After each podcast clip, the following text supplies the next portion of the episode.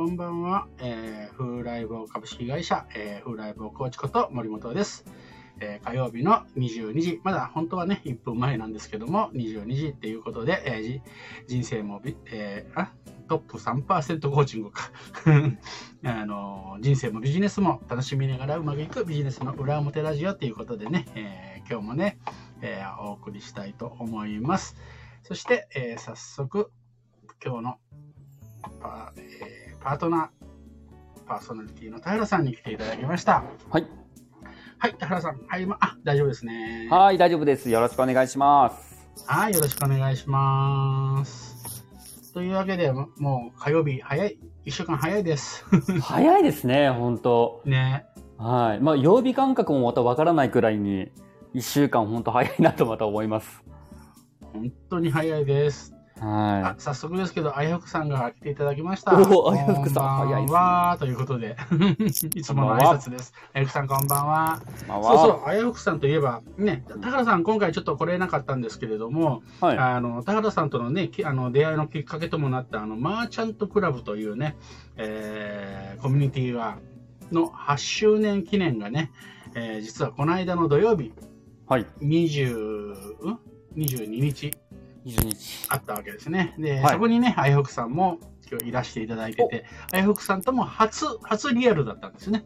あ、そうなんですね。あ、僕そうなんです森本さんともすごいもう長い、長いっていうかお会いしたりとかしてるところも思いました。いや、あのー、ズームとかではね、あの、はい話はしてたんですけどあも、ーリアルは初だったですね。へえ。はいあ、じゃあそうか、じゃあ、あやふくさんもじゃああの場にいらっしゃったってことなんですね。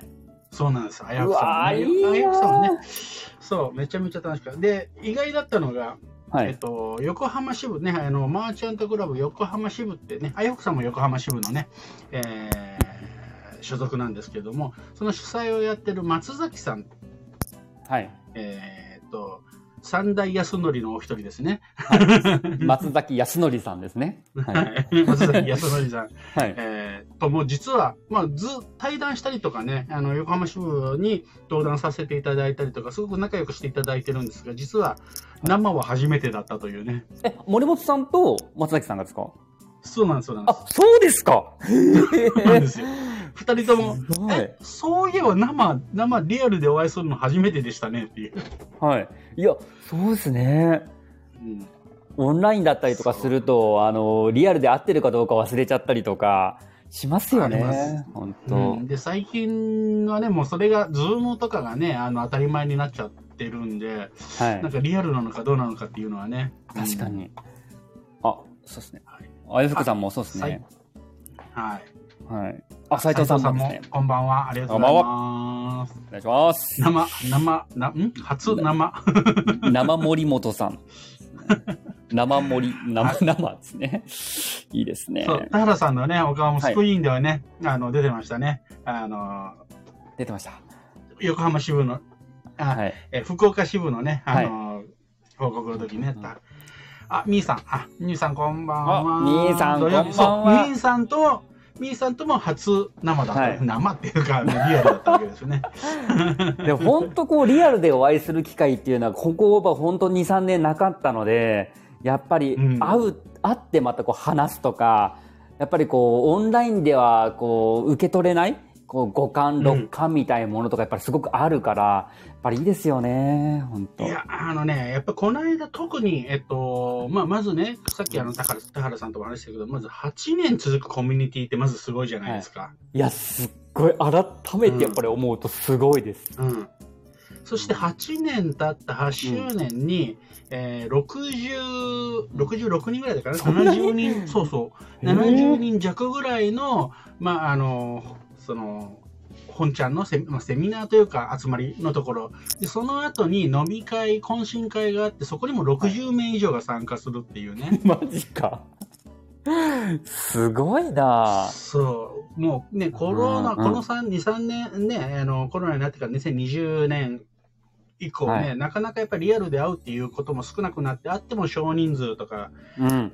で久しぶりにやっぱあの大人数見てねやっぱりねはいリアルっていいっすねいいやー、すごい。僕もだからあの写真でしかまだ見てないんですけど、うん。いやー、すごいな。ああとなんか動画もちょっと撮ってるものを少しだけ拝見したんですけど、いやーね、あの会場の雰囲気とか、やっぱりあの緊張感もあるだろうし、うん。いろいろですね、伝わってくるもんあんなーと思ってですね。うん。あやっぱりね、うん、やっぱり、まあ、あの、ズームとかね、本当オンライン会議は便利で本当いいんですけど、やっぱはいりリアルって、うんやっぱりいいなってこの間感じて、あと、懇親会とかはね、私あんまり、えー実は出ないんですけれど、あ、そうですか。そうなんです。あうの、んでもまあ、マーチャントクラブのだけは必ず出るんですけれども、はい。やっぱりね、あっちこっちで、こう、こっちでこう話してるじゃないですか。はい。でもこっちから聞こえてくる話題がねちょっと面白そうだったりね、はい。こっちの話題が面白そうだったりって、こはい。う、こう、なんか、こう、聞こえてくる話題とかね、そういうのも重要だなと思ってね、確かに。すごく、えーやっぱりリアルって、いいな、こそれって絶対さ、あ絶対さ、いやいや、いいですよ。絶対、はいオンラインのズームではできないんですよね。でここでこう話してて、あ、そうよ、そう、その話とかって。それないですもんね。うん。確かに。だからやっぱり、そうそう、あの、斉藤さんがね、書いてますけど、関心、懇親会のカオス感が良かったですね。そうなんだ。そうです。あのー会場がね、なんと狭くてですね、あ、そうですか。とても、あの、外に溢れてたというね、実はね。へえ、なんか立食だったんですかね。そうそう、立食なんだけれども、はい。えーとても入りきれなくて、マジか。そうなんですか。そうそうそう。そうそう、外で、あの我々はね、私なんかはちょっと早めに着いたんで、中の奥でね、逆に言うと、中に入っちゃうと外に出れないというね。はい。はそうそうそうそう。だけど、まもあ、例も楽しかったですね。であの、この時期、やっぱり50人以上ね、あのー集める会場でね、い。はい。確保するってやっぱり大変ですよ。だから藤いやー井プリンさんっていうね、そうあの、はい方がやってくれてたんですけどね、すごく、うんあの、多分大変だったと思うし、すごく、んそうですね良かったと思います。またそのカオス感がね、すごく良かったんですね。ねえそうそれがまたやっぱり来てる人だ、人同士の会話のネタにもなったりとかするし、うんうんで何かの時にまたですね、なんか新しい会話になるから、やっぱそういう出来事というか出会いの、このきっかけっていうものを、やっぱしかもそれを掴みに行ってるっていうのがみんなやっぱり素晴らしいですよね。うん。こういいから行かないっていうのはね、ありますけど、うん。移動距離に比例するとかも言いますよね、仲良く。だから、もう私もね、あんまりああいうところ出ても、あんまりね、あれ、うんあのーあれだったんですけど、きょこの間はいろいろいろんな人と話できましたね。よかった。へ本当に。うん。あの、人あんまり苦手だと思ってたんですけどね、やっぱり好きかも。ー苦手なんですか？思えた。へえ、いや、ね、なんか、やっぱりその、一つのことをこう学ぶ、学、えっ、と、教える学ぶっていうことでもなく、やっぱりこのみんなが対等でやっていくし、またみんなが先生であり、生徒でありだったりとか、またはビジネスパートナーになる可能性もあったりするし、そういうつながりの場だったりとかっていうのって、やっぱ他にはなかなかない独特の雰囲気だなってやっぱり思ったりしますね。そうなんですよね。それこそね、あの、すごいせ専門家の人もいますしね、あの、はい。私も今回のね、行ってね、あの、Web3 っていうのかな ?Web3 っていうのかな、はいあ。のね、これからあの NFT だとか DAO だとか、うんほとんど意味分かってないんですけど、それのプロがいるわけですよね。それを教えてる人とかが。うんはい。で、まあ、あのーその人とちょっとお近づきになりたいなと思って、無事お近づきになれたりとかね。いいですね。うんねえ。いやいや、だからもう本当に知らないっていうか、自分の専門領域であったら本当に、あの、どうし、うんなんかすごく狭く感じちゃったりとか、いい、いい意味でですね。うんうんなんかもっともっと広い世界あるんだなとか、うんこっちにもなんかこう展開できそうだなとか、いろんなものが見えるからですね。また今回も初めてみーさんも来たりとか、あの、あやふくさんも来たりとかもあったりすると思うんで、ね、なんかそこでこう感じたこととかまたね、シェアしていただいたりとかするとまたすごくいいなと思いますね。そう。そうそうそう。だからね、そのあやふくさんもみーさんもね、一応あの、支部の所属なので、まあ、このお二人はね、ちょっといろんな支部行ってるから、うんうん。当てはまらないかもしれないですけどね、あの、普通、他の支部とかはね、うんあの、行かないから、行った時にね、あの、うんやっぱりそういう出会いっていうのもすごいいいなと思いますよね。そうですね。みーさん、外も気持ちよかったですよ。みーさん、主に外にいたんですね。あ、そうなんや。いや、みーさんも会いたいな、あ、そして鶴岡さん、こんばんは。あ、こんばんは。よろしくお願いします。よろしくお願いしますですね。で、先にちょっとね、あの、先にっていうか、もしかしたらもう声が聞こえてたかもしれないんですけれど、はいあのこ、うちの子供がですね、本当はいつも9時ぐらいに寝る予定なんですが、今まだ寝てなくてですね、最近ちょっとパパっ子でしてね、あの、もしかしたらパパって乱入して、泣きながら乱入してくるかもしれません。えめちゃめちゃいいいいじゃないですか。先にちょっと、先、それ、はいあの、言っときます。あはいー全然です、全然です。はい。そうそう。いやー素晴らしいね、そういうリアルのね、とかっていうのも良いなっていう話をね、やっぱりちょっと冒頭でね、やっぱり楽しかったっていうのをね、お話ししたかったんですけど、まあ今日ね、せあのーうん。今日の、まあ、テーマというかね、はいどんなテーマっていうか、もう、Facebook とかで先にね、あちょっとねの投げちゃったけれども。はい。うん今日のですね、テーマとしては、な、まあ僕が今日、ちょっとあの、早めにお風呂入ったりとかしてて、ふと思った時にですね、うんはい。あのーやっぱ、差別化っていうところになんかふと思ってですね、やっぱり今うん起業してるとか、今すでにビジネスしてるのもそうだけれども、誰かと比べるっていうか、やっぱり選ばれる存在になるとか、あとはその、自分が選ばれてほしいってあるじゃないですか。うんうんそのために他との違いを作るっていう差別化とか USP とか言言ったりとかしますけれども、うんそこって、まあ、いるのかなとか、あとどういうところで作ることなのかな。例えば今回で言っても、ビジネスコミュニティって多分たくさんあるじゃないですか。うんうんでも、うんマーチャントクラブもあるじゃないですか。で8年しかも続きながらも、8年後も、なお60人以上の人が参加してるっていうところであれば、っていうのと、もう1年ガーっていく人もいるけれども、そこからポンと衰退する人もいる。うんそこの違いは何なのかとか、うんもう差別化っていうところ、まあ、ビジネスを作っていく中でも、なんかどういったふうに、例えば僕だったらコンサルタントみたいな形で考えたりはするんですけうんど、まあ、いろいろな経営者さんとか起業家さん、見られてる森本さんが思うに、ビジネスをこううまくというか、まあね、こうよくしていく、長く続けていくために、うん差別化っているのかとか、なんかどういうところで作るべきなのかとか、うんなんかそういった部分ちょっと話ししながら聞きたいなと思いまして。あありがとうございます。そう、差別化ってね、うんと、うん。この話を聞いたときにね、すごい、あの、しむずいなって実は思って、あの、いて、ね、はい。あー思ったんですけれども、まあ、差別化するためにね、自分の強みっていうのをね、こうやりまし、あの、押し出していきましょうとか、それこそ差別化のために、なんていうかな、専門、ね、特化しましょうとかね、そういうのがまあ主流というか、今もう当たり前になってるじゃないですか。あとはターゲットをね、えーもう絞ってっていう。うん最初、これをね、私、これ、あのーまあ、そ、その、そういうことを言ってる、えーコンサルタントもたくさんいるし、まあ、それはそれで正解だと思うんですが、はい。えーまあ、私の個人的な見解から言うと、うんえっと、もう最初からこれってね、えっと、もう専門性を持ってる人はいいと思うんですよ。はい。うん、最初から持ってる人は OK だと起業する時もうあのー例えばね、えっと、私の知ってる人で、えっと、まあ、セールス、セールスのコンサルをやってる。だけど、もうその人は、えっと、生命保険の、えーはいプルデンシャルの人専門なんですよ。おおはいはいはい、なるほどなるほど。そうそう。で、うんなぜならば自分はプロデンシャルのことはよく知ってる。その、その人もプロデンシャルでずっとやってて。で、すごくやって。で、えープロデンシャルの社風も知ってるし、プロデンシャルの人だったらうまくいくっていうことを知ってるから、はい。だから他の、えージブラルターとかソニーとか、うんそういうのはじゃなくても、プロデンシャルの専門、それだったら教えられるよ。そしてそれだったら、もうかあの MD とか取らせるよとかっていう、はい。であのもう本当に他を捨ててへする専門家っているわけですよ。はい。で、まあ、逆に言うとそれしかできないみたいなね。うんうんうんうんうん。それで最初からもう自分はもうこれで行くんだ。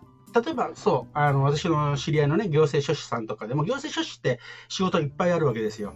はいだ。けれども、もう外国人のビザ専門の、はいはいもうそれ以はいはい外の、それ以外のもう行政書士の業務は全部やりませんとか、来たとしても他に流しますとか、もう専門、これでもう食べていくんだっていううふうに、もう決められる人は全然専門性で持っていいと思うんですね。はい。ただね、あのー一つだけ専門性持って一つだけだと、やっぱビジネスとしてはちょっと危ういなって実は思うことがあって、はい。一つだと危うい。そう。あの、例えば吉野家さんって、まあ、はいあのーき、あの、創業した時はいろんなものを売ってたらしいんですけど、途中でね、もう牛丼しか売りませんってなったんですね。えあ、最初違ったんですね。そうそうそうそう。で、えーもう、しかも、えっ、と、吉野家のつゆに合うのは、米国産の、米国の、えっ、と、肉だけだっていうことへで、もうそれしか使わなくて、他のメニューはカレーとか、えー一切やりませんってやってて、でその代わり、やっぱりそれ専門にできるんで、うん利益率ってめっちゃいいんですよ。はいはいはい。他の、えっと商品開発とかうんは、他のとこことやらなくても牛丼だけでいいので、はいなので、一時、えっと一番いい時とか、もう10年ぐらい赤字続いても、社員全部食わせていけるぐらいの内部留保があったっていうぐらい、あの吉野家ってやつですけど、もう一つのことで潰れそうになったんですね、吉野家。はいはいはい。何かっていうと、狂狂牛病っていうのがああっって、た、ありましたね。はい。で、アメリカの牛肉が一切入らなくなったんですね。はい。そうすると、もう吉野家ってビジネスできなくなるんですよ。はいはいはいはい。専門ですで、オーストラリアの肉だったら違うから。で、そっからやっぱり商品開発が始まって、今はカレーとかね、豚,、はい豚丼とかトン丼とか、いろいろあるじゃないですか。その、やっぱり、あの、リスクがやっぱあるんですね。はい。例えば外国人のビザ専門の行政書士、コロナでもうめちゃめちゃ大変になりました。うーん、あ、そうですね。来な、来ないし、とかですね。そういうのもありますもんなんね。だから、専門性で付き合って差別化してもこれしかやりませんっていうのは、すごく強みではあるんだけど、逆に弱みでもあるんですね。うん怖かったりするっていう部分も一つあるんですね。うんで、あともう一つは戦略的に、えっと、本当に最初からもうこれしかやりませんっていう、あの、なんか、なんていうかな、もう一種、決まってる人はいいんだけど、はい最近コンサルに言われて、やっぱり専門性がないと、やっぱりお客さん取れませんよって言って、うんなんかそれで自分でこう絞っていくみたいな、うんはい。あの人が結構いるんですね。いや、名乗ります乗りましょう本みたいな。当はい。うんで、えーで、そこの、じゃあ、なんとか専門です。ね、えーっていうので、そこでトップを取れるんだったらいいんですけど、うん。まあ、なかなかやっぱ難しいですよ。例えばコンサルでね、はい税理士専門のコンサルとか、税理士専門コーチとかって言ったって、もう結構そういう人いるんですよ。確かに。もう、い、もう、後発組になってますよね。そうなんです。確かに。で、あの、製法、製法専門のセールスコンサルタントって言っても、そういうね、もう専門、本当の専門家にはやっぱりかなわないわけなんですよね。はい。なので、なんとなく戦略的とかマーケティング的な感じで、えーじゃあ自分はこれみたいな、うんあの形でやるのは結構厳しいなって実は思っていまうす。今からじゃあこうで考えていくっていうとこも、そうですね。そう。うん。だから特徴はね、これが得意だっていうので特徴を出すのはいいんですけど、はい。最初から専門性とかっていうのは、やっぱり結構危険なんですね。で、そそれで何が、そういう人が何が起こるかっていうと、この、この専門性、これでやってる、なんとか専門のコーチですとか、うんなんとか専門のコンサルですってやって、なかなかやっぱ売れないわけですよ。はい。そうすると、それをコロッと変えちゃうんですね。はいはいはい。あれ、このコンセプト変わってるんですよこの辺ね。で税理士、そう、税理士って言ったら、今度不動産屋さんやってんの？みたいな、不動産屋専門とかね、あと、えーそのうちに、えっ、と、ライティング専門とかね、あれ、コロコロ変わるって、ね、何屋さんかよくわからないとか、やっぱり信用さんなくしていくんですね。ああ、そこで信用性が欠けちゃったりとかそうなんですよね。。そう、あの、肩書きがコロコロ変わって、専門性とかね。はい。じゃあ、専門性とか USP とかいらないかっていうと、それはそうではないとは思うんですね。じゃあ、それってね、どういうふうに作られていくかって私が言う、思うのは、はいそ。の専門性とか USP とか、これ、まあ、顧客単価まで考えてもいいと思うんですけど、はい。これって、自分が、要は提供する側が決めるもんじゃないと私は思ってるんです。お、提供、じゃあ僕たちが決めないと。決めるもんじゃないと。コンサルタントだったらコンサル側が決めるもんじゃないと思ってるんですね。はい。じゃあね、その、この人の専門性とか、この人の強み、ね、USP の,、あのセミナーとかやった時とかによく言うんですけど、USP って、まあ、あのーまあ、強み、ほん、本当の意味はね、あのーユニークセールスプロポジションだからね、あの、強みではないんだけど、まあ、強みっていう言われ方をするんですけど、じゃあ私の強みを誰が一番知ってるか。うん。私のユニークな、ね、セールスポイントっていうのを誰が一番知ってるかっていうと、はい。私じゃないんですよ。おお、そうですね、確かに。買ってくれたお客さんなんですね。はいはいはいはいはい。うん。なので、専門性とか USP っていうのは、自分で作るもんじゃなくて、お客さんから聞くもんなんですよね。おおじゃあ今ちょっと今また一つ質問があるんですけど、はい。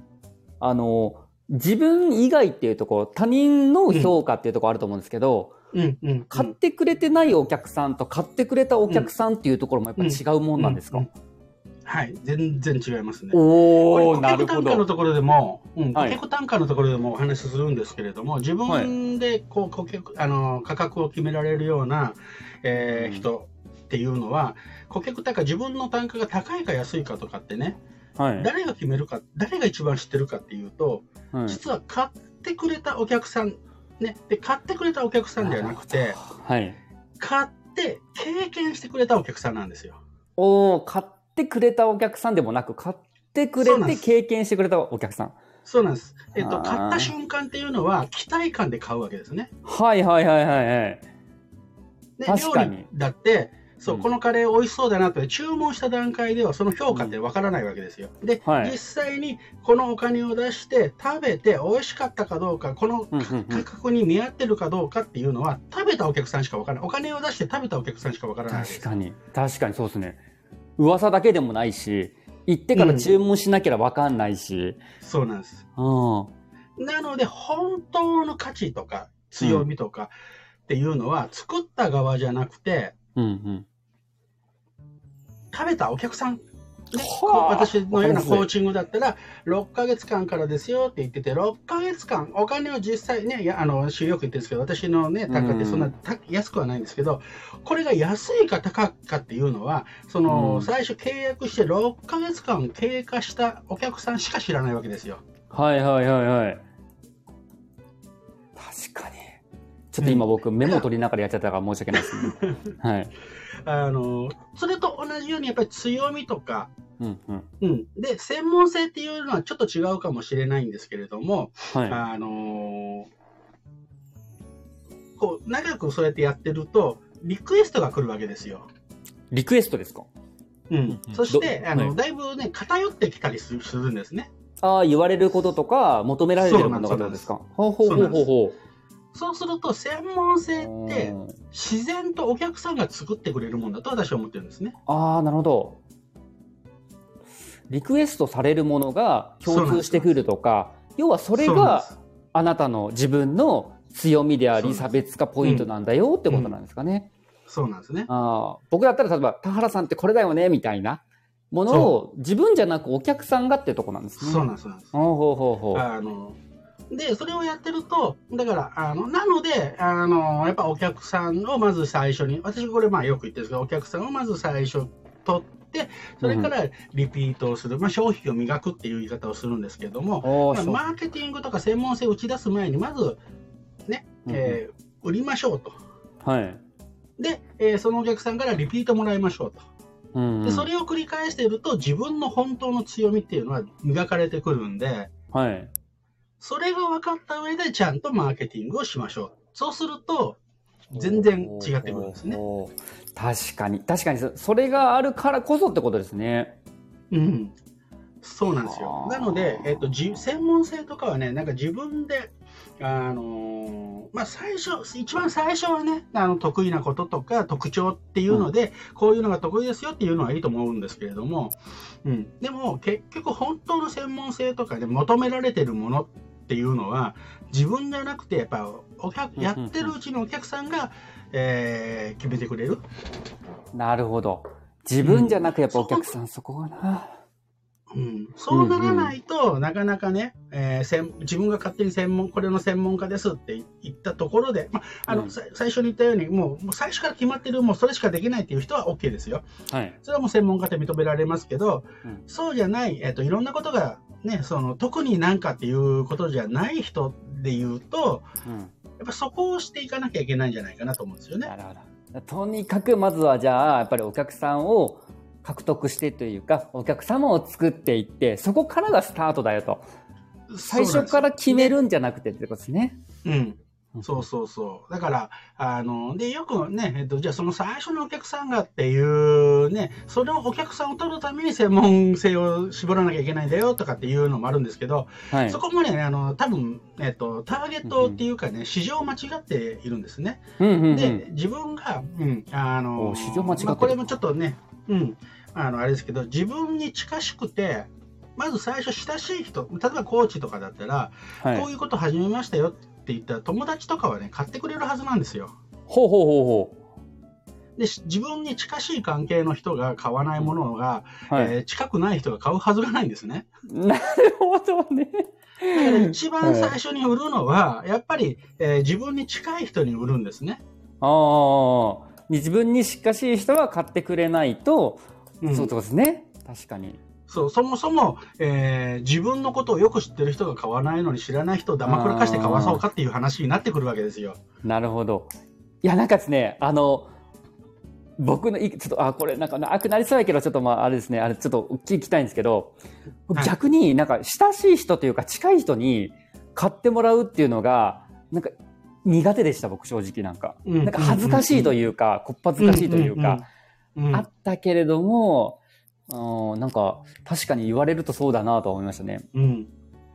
で、えっと、確かにね、あの、近いからこそ、ね、なんか買いたくないとか、ね、あの、言いたくないとかっていうのもあるんですけど、はいそこ、まずそこなんですよ。一番最初のお客さんってやっぱりそこにしなきゃいけないんですね。なるほど。そうか、そうか、そうか、そうか。で、で、その人からリピートを取る。うん。なるほど。その人からリピートを取ると。はい。そうすると、リピートするっていうことはどういうことかっていうと、うんね、例えば私だったら半年間さっき言ったようにコーチングやってくれました。えー出したお金以上の価値がなかったら絶対リピートしてくれないんですね。そうですよね。確かに。なので、えリピートしてくれるっていうことは安いと思ってくれたってことなんですよ。うーん、なるほど、なるほど。そうすると、それだけの商品価値があるっていうことを自信持って言えるわけですね。おー、そういうことですね。そうか、うんそうか、そうか。なので、リピート率ってめちゃめちゃ大事なんですね。実は、じゃあそこはリピート、単純にそのリピートされるだけっていうことじゃなく、やっぱり自分のその商品価値がやっぱ見合ってる、もしくは本当に安いっていうところで思われてるってことでもあるから、自信を持っていけるっていう証にもなってるってことなんですね。そうなんです。リピート、ね、あの、コーチとかでもそうなんですけど、コンサルとかもそうなんですけど、うんリピートどうですかって言い出せない、オファーできない人も結構いるんですね。これは。はい断られると思ってるからなんですね。なるほどいやぼそうです。あの、2週間前から僕前言いましたもんね、なんか確か。か言いづらいみたいな感じで。はい。はいっ。ていうことは、もうそもそも自分の商品にそれだけの価値がないっていうことを自分で言っちゃってることになってる。確かに。なんか僕もですね、それ、あの、に3週間前ですかね、まあ、この10月の頭の時に1週目で僕確かお話ししたので、うんそこからですね、僕もあの、今回あの、あの、講座を今月で終わりなんですけれども、うんそうです、うんこの前それこそやっぱオファーをしてですね、まあ、その直接のオファーっていうより僕はあの、マーチャントクラブのその福岡支部やってるので、はいはい福岡支部でこうリピートしていただきたいなと思ってお誘いしたら、やっぱ来ていただいてですね、なんかあ言って、言ってよかったなと思いました、なんかやっぱり。うんうん。うん。で、多くの場合は、うん言えばなんか反応してくれるんですよ。はそれ言わないだだけなんですね。そっか、みんな、じゃあ、言ってないだけなんだな。そうなんです。で、言って自分の商品はいどうでしたかっていう評価をもらわないと、はい。ね、別に断られた、リピートしなかったからって商品価値がなかったっていうわけではないんで、ないんでね。ほうほうほう。うんそっか、そっか、そことは違うよってことですね。そうなんです、そうなんです。あまあね、あの、そう。ちょっとね、コメントをいろいろ飛ばしちゃったんで読みますかね。あ、はい。本当や。はい、あのーか懇親会の話がね、懇親会のカオス、うんうんうんちょっと癖になる感じでしたね、とかね、あやくさんが。はい、えー、斉藤さんも同意してましたね。はい。みーさんが、専門性はお客様が決めてくださる。なるほどです。そう、本当そうだと思います。はいど。どんどんね、リクエストがね、やってほしいっていうことが増えてくるんですね。特にリピート重ねれば重ねるほど、要望っていうのが増えてきて、それがやっぱり求められてるものなのかなっていうことになってくるんでね。うん。はい、えー、あやふさんがね、お客さんの声から新たな道が開く。確かにそうなんですよ。私もね、もともと一番最初、えーお話ししたかどうか、えっ、と、マネジメントコンサルっていう形でね、えー中小企業のとかの、えっと、中間管理職をね、えー元気にするっていうコンサルだったのが、やっぱり社長から来るのはマーケティングだとか売り上げどうするとかっていうことだったので、まあ何でもするようになったっていう話ですね。はい。えサイズ違ったんですね。と違います。へはいえ、なんかだってそれも経理出身ですから。あ、そっか、なる経ほど。へ理人事出身ですから。え。はい。よくさん、以前森本さんからいただいたアドバイスで、まさにそんな感じの流れができています。感謝しています。そう。本当素晴らしい。あやこさん、ね。さんすごいなすぐ実行ね、するんです。はい。鶴岡さん、はい。はい。うんうんえーリピートどうですかって言えなかった人。うんうんうんうんうん。そうなんですよね。でも、わかるっす。それね。なんでも鶴か岡、さんね、うんあの、ここでフォローだけしとくと、鶴岡さん行ったらぜね、あのーうん言えなかっただけで行ったらめちゃめちゃ反応良かったりとかね、うんあのおー単発でしかだダメだったものが、あの、うんオファーしてみたら、あの、じゃあ、つって継続を買ってくれるとか、うんただ言わないだけなんですよね。本当に、だからもったいない。ああ、そうですね。自分で結構ストッパーかけてるだけのこと結構多いですからね。そうなんです。やっぱりね、うん断られる恐怖、拒絶の恐怖っていうのは誰でもあるんでね。うんでも行ってみるとね、意外とそんなにね、うん行ったりするんで。うん確かに。そうですね。僕もやっぱりまだまだね、なんかあったりとかするので、でもやっぱり喜んでいただけるっていうことを大前提に僕もやっぱりずっとやってるので、そうやっていきたいですね、うん本当。うん。あのーちょっとコメント欄にもですね、さっきあの僕もちょっと貼ったんですけど、あのー横浜支部でももちろんやったりとかですね、あのー来ていただいたりもあると思うんですけれども、森本さんのその今単発でですね、単発というかあの単体でややられているですね、このセールス力とかクロージング力、コーチングっていう部分に関しての売る力っていう部分ですね、今のリピート力のところだったりとか、販売していくっていうところ、自分の自信とかそういった部分に対しての体験セミナーっていうのをですね、実はこれ先週から今始めてまして、僕もですね、こっそり始初回。ね、ちょっとね、まだオープンになんかドーンってやってないんですけれども、まず本当にあの、まず親しい方というか、そういった方から、方々からまずは体験セミナー来ていただいて、で、僕もこれ前先週行ってですね、めちゃめちゃこうメモ取ったんですけど、はい。もうあの、あ、確かになっていうところ、ここをやっぱ言語化してお伝えいただいたりとかしてるので、明日以降、まあ明日も実はあるんですけど、明日以降の日程も入っているので、ぜひね、今聞いていただいている方も、ちょっとこちらの URL も見ていただければ非常に嬉しいです。ね、申し込みいただけるようになっていますのでね、やってみてください。ありがとうございます。うん。ありがとうございあ。とできればね、シェアしていただければ嬉しいです。ああ、そうですね。本当シェアをいただいて。う はいん。鶴岡さんも求められるものうんをするというスタンス、マインドを受けられるようになったら、思わぬところが仕事のオファーが舞い込んだりき来たりしますね。うんああ、そうですね。でも本当そうですね。引き寄せじゃないですけどね、そんな話も言ったりとかしますけれども。うん。うん。だからね、本当につこの鶴岡さんのストーリーを語ったら面白いぐらいね、うん。あのーこうパッとしたら、もう結構いろんなところからね、来る面白いねオファーが来たりとか面白い提案が来たりとかするんですよ。うんそうそれって本当、まあ、あの根拠はないですけどやっぱりマインドっていうかねオープンにしたら、勝手にね自分がこう言わないっていうのは本当もったいないところなんでね。うんで特にリピートのところはね、本当自分の商品がどうだったんだろうっていう一番ね、そう。で、あの顧客単価のところでね、あのお話しするのは、やっぱりリピート率、ねえーが、えー、80%超えると自信持って安いって言っていいと思うんですよ。うんうん。80リ、80超えるとですね。はい。うんうんうん。そしたら、単価を上げても大丈夫ですね。ビジネス的に言うと、いいね。うんそう、60から70%ぐらいが一番利益率が高いので、80%はい超えると安い、50%切ると高い。そうす。ると、自分の商品が、あの自分であの値付けできる場合ですね。自。分の商品が安い、高い、えー思い切って言えるわけですね。確かに。なんかそういう基準があると分かりやすいですね。うん。うんそうなんですよ。単純にこう、例えばコンサルの方とかに、ね、なもっと値上げしていいですよとか、よく言われたりとかありますけど、うんなね、その、なんか根拠が分かんないというか、そうなんか自分のその、ね、思ってた金額、思ってる金額よりもあんまり高すぎてオファーして、うん。で買ってもらうのは嬉しいけれども、その後の,、のプレッシャーがやっぱ結構半端なかったりしてたので、僕も。うん。だそういう基準がやっぱりこう教えていただいたりとかしていくと、なんかもっとこう糧になっていくというか。そう、うんあので、よく、あの、Facebook の、私がよくそれをクリックするからかもしれないですけど、えー高額商品をセミナーで売りましょうみたいなね、ね伝がいっぱい来るんですね。うん で私はもう高額商品を売りましょうって大嫌いで、適正価格のものを売りましょうってずっと思ってるわけですよ。ああ、いや、でも本当そうだと思います、なんか。うん、うんだって、高額商品、自分が高額と思ってるものを人に売る,、のって、精神衛生上良くないので、適正価格のものを、うそう、ん。実際あれですもんね。私は思ってます。うん本当なんか僕もあの、その、菅さんからもよくお話もあるのも、高額商品っていう言葉自体がおかしいというか。そう、おかしい。ですよね、確かに。